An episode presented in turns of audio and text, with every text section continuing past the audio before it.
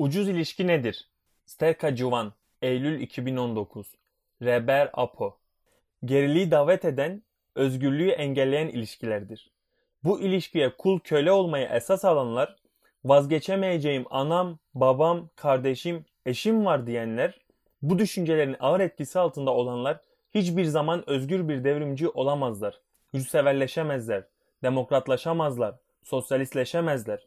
Bu ilişkilerin üzerine çıkmasını bilmek, eşit, özgür ilişkilerin, toplumsal gelişmenin ve siyasal faaliyetin önünde engel olmaktan çıkarmak ve devrimin hizmetine uygun ilişkilere dönüştürmek gerekiyor. Bu konularda kendinizi gözden geçirmeli, ilişkilerinizi bu temelde çeki düzen vermeli ve ilişkilere bu doğru temellerde yaklaşmalısınız. Demek ki her şeyden önce bu konudaki muazzam çocukluğu bizi geriye iten ilişki anlayışını içine düşürüldüğümüz ya da düşmek üzere olduğumuz durumları görerek bundan kurtulmayı başarmamız önem taşıyor.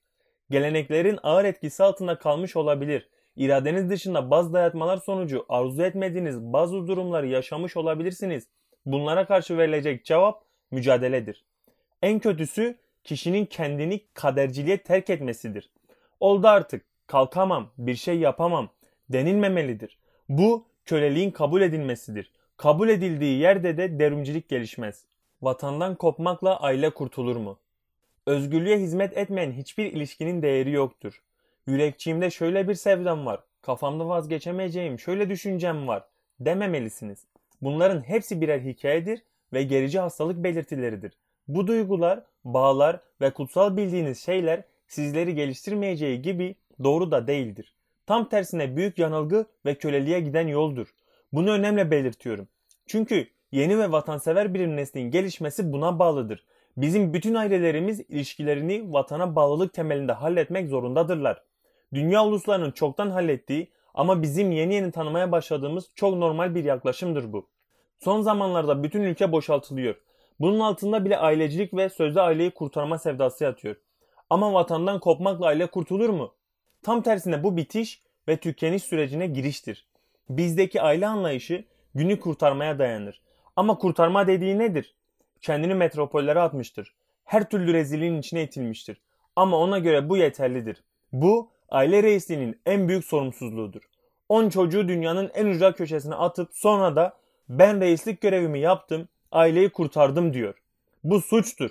Neden suçtur? Çünkü vatandan kopmuştur. Doğru mücadele yolundan kopmuştur. Bu adam iflah olmaz. Elbette biz buna karşı çıkacak, bunun doğru bir gidişat olmadığını söyleyeceğiz.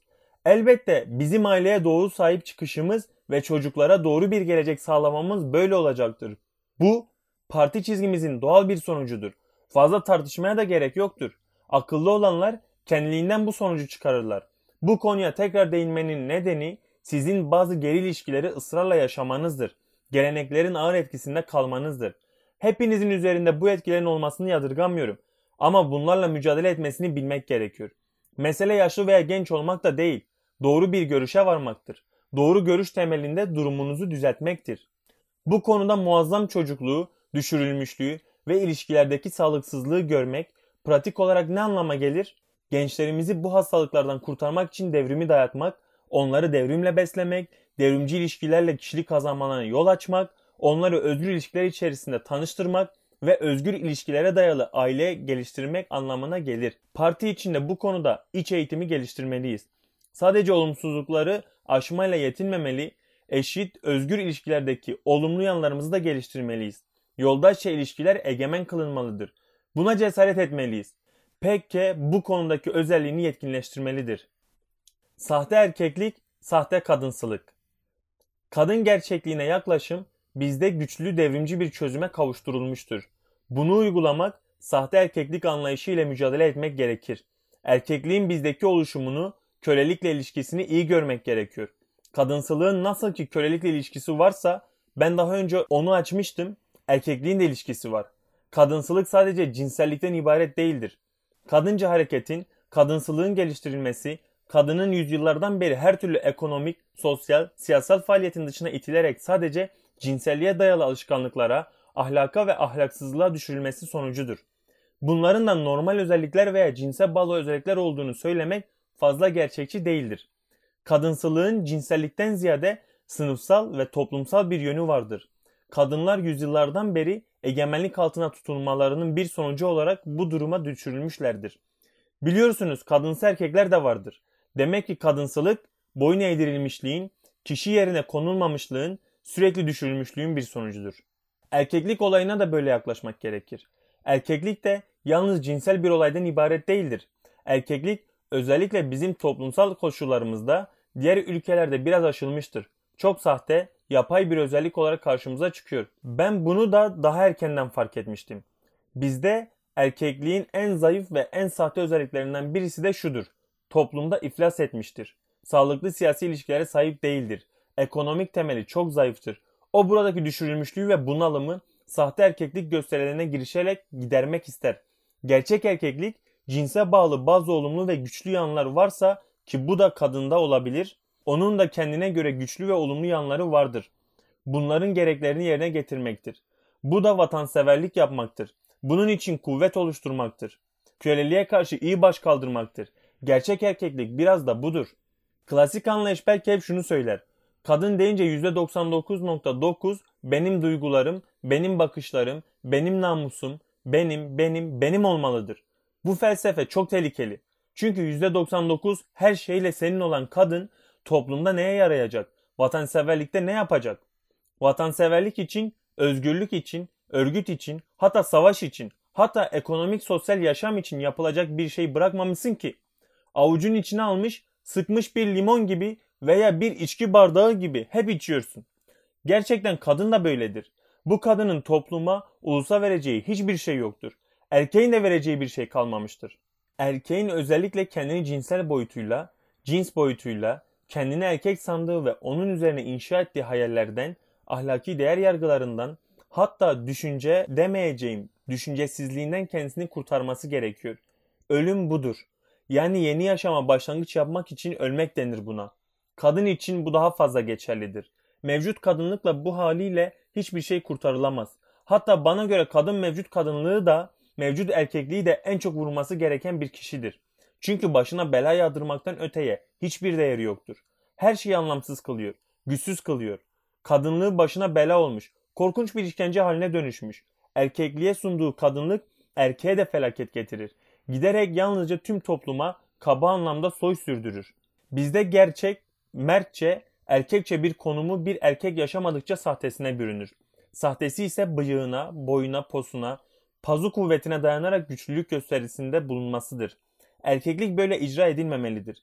Kaba kuvvet zayıflığın bir belirtisidir. Bununla ancak sahte erkeklik duyguları kamçılanabilir. Gerçek erkeklik ve mertlik gösterilemez. Böyle tutumlardan uzak durmak gerekiyor. Kadın kadınsı olmaktan, erkek de sahte erkeklik özelliklerinden kurtulmalıdır. Eğer böyle olursa daha dengeli ilişki durumu ortaya çıkar. Buna ise ancak doğru mücadele içinde ulaşılabilir. Doğru mücadele içinde mertçe savaşım, kadın erkek ilişkilerinde sağlıklı bir gelişmeyi yaşamak demektir. Bu hepinizde ilkesel bir yaklaşım olmalıdır. Bu ilkenin gereklerini yaşamınıza uygulamalısınız. Eşinize, dostunuza, yoldaşça bağlı olabildiğiniz gibi bütün insanlarımıza karşı da bu anlayışla hareket etmelisiniz. Devrimi temsil etmek ancak böyle olmakla mümkündür. Doğru aile anlayışı.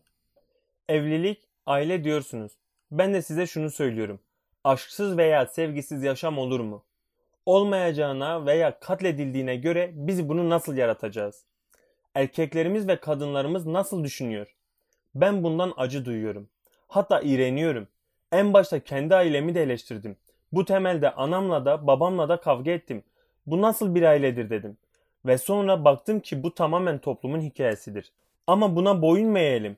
Yaşamdan, yaşamın tutkusundan, aşkından vaz mı geçelim? O zaman nasıl olacak? Tarihe bakıyorsun, yaşam tümüyle elinden alınmış. Ama günümüzde yaşamak istiyoruz.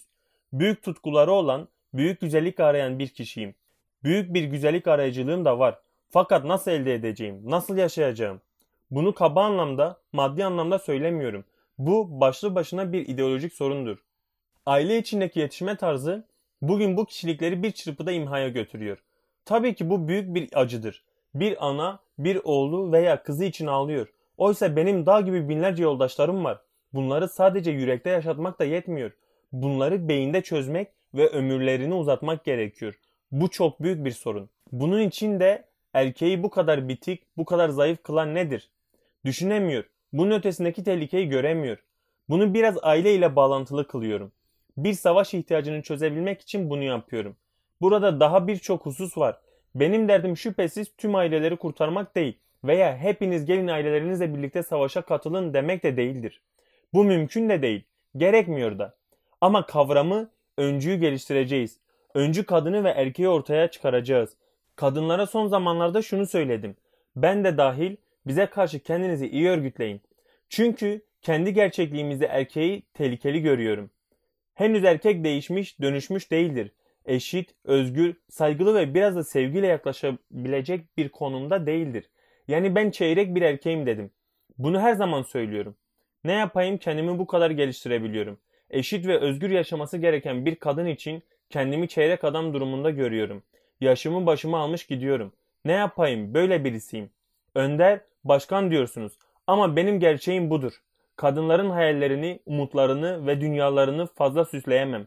Bu kadar savaşmama, kadınlar için bu kadar büyük çaba harcamama rağmen bunu ancak bu kadar yapabilirim.